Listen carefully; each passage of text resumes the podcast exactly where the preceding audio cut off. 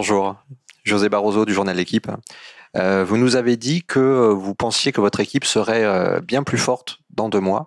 Euh, Est-ce que vous pouvez nous faire profiter de ce dernier match de la de l'année civile pour nous faire un premier bilan de votre de votre saison, de votre euh, arrivée au PSG Euh, Et qu'est-ce qui vous fait penser justement sur quel point précisément vous pouvez penser vous- Qu'est-ce qui vous fait penser que votre équipe sera beaucoup plus forte dans deux mois? Bueno, fue un pensamiento Bien. real C'était une pensée réelle de ma part de et que l'espoir également a lo largo de que los meses vayan pasando, pues qu'au eh, fil des mois, todavía mejorando. on continue à, progresser, à améliorer des aspects importants du jeu. convencido Je suis euh, totalement convaincu de ça. Après, peut-être que je me trompe, mais sé, estoy equivocado, pues si que je me trompe, seré claramente criticado je serai Pour, fortement euh, critiqué sûrement. por ese hecho. Pero me da igual. Mais honnêtement, Como euh, he sido criticado peu mi importe. J'ai été toute ma vie critiquée, donc je suis euh, crítica. habituée à ça. Je vis euh, Et dans les critiques et donc voilà. Au final, ça, m'enchante. C'est mon rôle d'entraîneur, c'est mon point de vue. Je vois que mon équipe s'améliore match après match. Je vois qu'il y a eh, beaucoup de choses qui sont très bien faites. Et euh, c'est mon objectif. Maintenant, il reste un match pour conclure cette euh, année.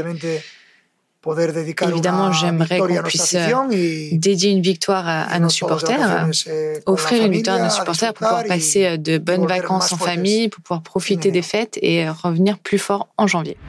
Bonjour Louis, Dominique Sérac, le, le Parisien. Il y a deux types d'entraîneurs. Il y a ceux qui changent jamais leur équipe de départ pour créer des, des automatismes.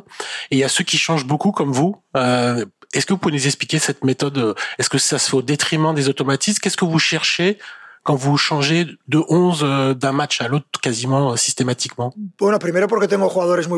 Tout d'abord, je change beaucoup parce que j'ai beaucoup de joueurs qui sont très bons et j'en ai très nombreux. C'est vrai, moi je suis un entraîneur qui gère euh, son effectif en donnant une opportunité à chacun. Après, ganar évidemment, il faut qu'ils Y méritent ses chances, jugadores mais je, je donne ma confiance à tous les joueurs pour pouvoir être compétitif dans 11 de nombreuses compétitions tout au long de la saison, muchos au long de jugadores, no de 11 mois. 11, Tu as 12 besoin de 13 beaucoup de joueurs, pas seulement de Yo 11, estoy 12 ou convencido, 13. lo he hecho así Et moi, je suis convaincu de ça. J'ai toujours fait euh, tout au long de ma carrière euh, prefiero d'entraîneur.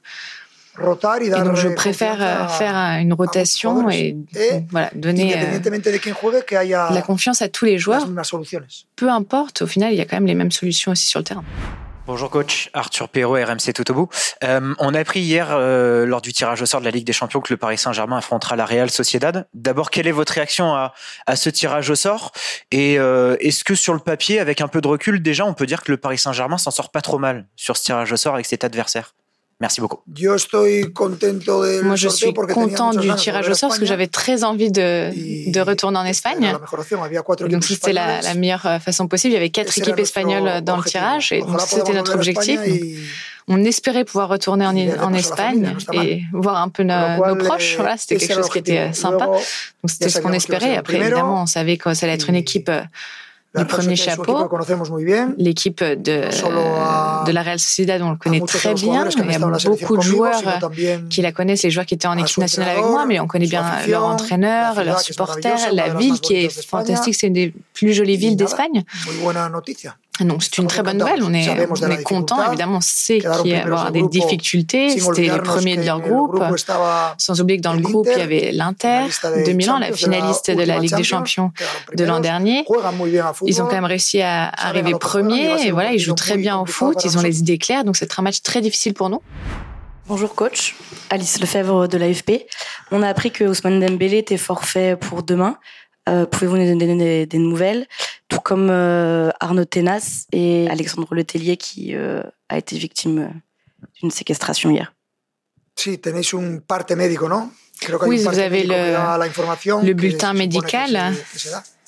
qui vous en informe. Je n'ai pas plus d'informations de ce qui est, ce qui présent dans le bulletin médical et ces informations sont toujours euh, euh, du club et, euh, et des joueurs. Donc voilà, c'est les informations que je peux vous donner. Bonjour, Nicolas Payard d'InfoSport Plus et de Canal Plus. 22 matchs depuis votre arrivée à la tête du PSG. Si je me trompe pas, 3 défaites, 6 nuls, 13 victoires. Quel bilan vous, vous tirez de cette première partie de saison et quels sont vos objectifs pour euh, bah, dès euh, ce huitième de finale de, de Ligue des Champions en février? Merci. Bueno, el balance es que estamos en el inicio. Le bilan, c'est qu'on est encore au début, de nuestra etapa como, au début de notre staff. parcours euh, en tant que staff. Eh, technique, dans une nouvelle étape pour le club, pour le nombre de joueurs qu'on a recrutés cet été, qui est vraiment un nombre élevé, une nouvelle étape au campus PSG. Moi, je suis plus que satisfait de ce début de saison, plus que satisfait des résultats. Le fait d'avoir un, un, groupe de Ligue des Champions si difficile nous a donné au final, a été un avantage pour nous, nous a donné une bonne, bonne sensation en, en championnat on a des bons résultats, même si au début de la saison, c'est vrai que les résultats n'étaient pas aussi bons. Maintenant, je pense qu'on est premier au classement et c'est celle qu'on voudrait occuper toute la saison. Donc euh, voilà, au final, bien, mais c'est encore le début, je le répète. Le, plus dur reste à faire. Il manque cette deuxième partie de saison. Il manque aussi euh, l'option de pouvoir, euh, de pouvoir lutter pour tous les titres et toutes les compétitions. Donc il faut voir ce qui arrivera par la suite. Bonjour coach. Achille H pour FM. Vous avez indiqué euh, vouloir essayer une nouvelle animation avec un 3-6-1 euh, avec un carré dans le cœur du jeu lors du match contre Lille. Cette organisation vous a-t-elle convaincu et euh, est-elle susceptible d'être reconduite demain? Demain, mejor no digo lo que vamos a hacer. Pour demain, je ne vais pas vous dire ce qu'on va faire pour pas donner d'indication à l'entraîneur de Metz et à ses joueurs. Mais oui, j'étais satisfait. J'ai aimé ce qu'on a fait. Donc, un de, nos objectifs en tant que groupe et équipe, c'est d'être imprévisible pour notre adversaire. imprévisible pour l'adversaire, mais prévisible pour nous. sans générer des doutes ou de la, euh, la perturbation. Voilà, je pense que c'est quelque chose qu'on est en train de faire euh, match après match. Moi, j'aime bien changer un peu. J'aime bien que les joueurs sortent dans leur zone de confort, qu'ils jouent à différents postes, qu'ils essaient différents postes, qu'ils jouent bien. Et je pense que c'était euh, très positif, pas le résultat pour les dix dernières minutes du match, mais satisfait de ce que j'ai vu euh, contre Lille. Bonjour euh, Tom Trichereau, la chaîne L'équipe. il a été question récemment de votre relation avec Kylian Mbappé. Comment vous la jugez justement cette relation avec votre attaquant français depuis votre arrivée au PSG cet été? La misma de siempre, diría perfecta. Comme toujours, une relation no parfaite. Novios, pero casi. On n'est pas fiancés, on n'est pas en couple, Más mais presque. Porque él no quiere. Surtout parce que c'est lui qui veut pas. No sé por qué me hacéis esta pregunta. Je sais pas pourquoi vous continuez à me poser cette question, parce que je pense que j'ai, je suis très proche de la plupart de mes joueurs. Et avec Kylian, depuis le début, on a toujours été euh, très proche. C'est quelqu'un qui fait des blagues, qui sourit toujours. Moi aussi, j'aime bien rigoler. Et avoir une relation proche avec mes joueurs. Et donc, euh, on a une très bonne euh, relation. J'en suis enchantée, et pas seulement avec Kylian, avec le reste des joueurs aussi. Même si, évidemment, je sais que les joueurs qui jouent moins sont un peu moins contents. Bonjour coach Julien Froment, Radio France. Euh, justement sur Kylian Mbappé, demain il va fêter ses, 25 ans. Quel regard vous portez sur ce qu'il a accompli euh, justement euh, dans, sa carrière? Et qu'est-ce que vous, en tant qu'entraîneur du Paris Saint-Germain, vous attendez pour le, reste de la saison de, sa part? Merci beaucoup. Bueno, pues, 25 años. 25 ans? Il est vraiment super jeune. Il a l'âge de mon fils. Et donc je me dis, oh là, Kylian, Kylian Mbappé. J'espère qu'il va avoir encore beaucoup de succès, plein de réussites individuelles que par équipe. Et j'espère que ça pourra être ici au PSG. J'espère qu'on pourra l'aider aussi à, à évoluer dans, dans son parcours. Évidemment, son niveau est fantastique. Et maintenant que j'ai l'opportunité de le connaître en tant que personne, c'est vraiment une chance d'avoir un joueur comme lui dans, dans ton effectif pour ce qu'il apporte. Et puis évidemment, les chiffres au niveau individuel de Kylian sont, euh, euh, sont quelque chose d'impressionnant. Peu importe l'entraîneur qui, euh, qui l'a suivi. Donc vraiment, voilà, au sommet du, du football mondial. Bonjour Louis.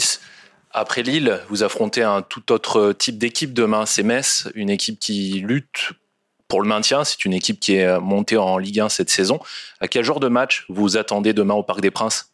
Pues eh, un partido muy difícil. Un match très difficile. Es evidente que es un Parce que, évidemment, c'est une équipe que Lille, qui euh, tient eh, beaucoup moins le ballon que, que Lille. Que va a defender un repliegue medio va, bajo. Ya veremos si no es sûrement, muy bajo. Euh, très bas ou du moins moyen bas, très replié. Donc il va falloir comment, on va falloir voir comment on peut attaquer les espaces, comment on peut attaquer la profondeur en fonction des espaces qu'ils pourront nous donner. Donc ce sont des circonstances différentes à celles qu'on connaît d'habitude. Il faudra vraiment qu'on soit très fin, très précis pour pouvoir trouver les bons espaces et les exploiter. Mais ce sont des difficultés qu'on doit réussir à, à surpasser. Et je pense que c'est vraiment très important pour notre confiance de pouvoir gagner ce match et, et offrir une bonne soirée de d'au revoir de fin d'année à nos supporters. Bonjour Luis, euh, merci par avance. Nous sommes une chaîne de télévision coréenne. Euh, en ce jour, les médias, les médias européens ou locaux ont une opinion mitigée sur la performance de Kang In Lee. Euh, en tant que directeur de PSG, que pensez-vous de Kang In Lee et quels sont ses avantages, capacités tactiques ou sa personnalité? Et en quoi ces points aident-ils l'équipe du PSG? Merci. Bueno, Kang In Lee es un jugador Kang In Lee est un joueur qui est peut-être un peu méconnu pour ceux qui n'en suivaient pas la Liga en Espagne, en Corée. C'est une superstar et on l'a vu euh, cet été. Kang Lee, pour nous, c'est un joueur très important. Il a joué euh, ailier droit, ailier gauche. Il peut jouer aussi au milieu de terrain, euh, comme piston. Parfois, c'est un falso nueve dans certains matchs. Donc, il a vraiment des des capacités techniques qui sont euh, top euh, et euh, il a énormément beaucoup de capacités défensives. Donc c'est un joueur qui vraiment se sacrifie pour l'équipe et donc c'est vraiment formidable d'avoir un joueur si jeune avec autant de qualité et avec beaucoup de prédispositions et en plus il est, il est drôle, il est sympa donc il a vraiment tout pour plaire. Merci beaucoup.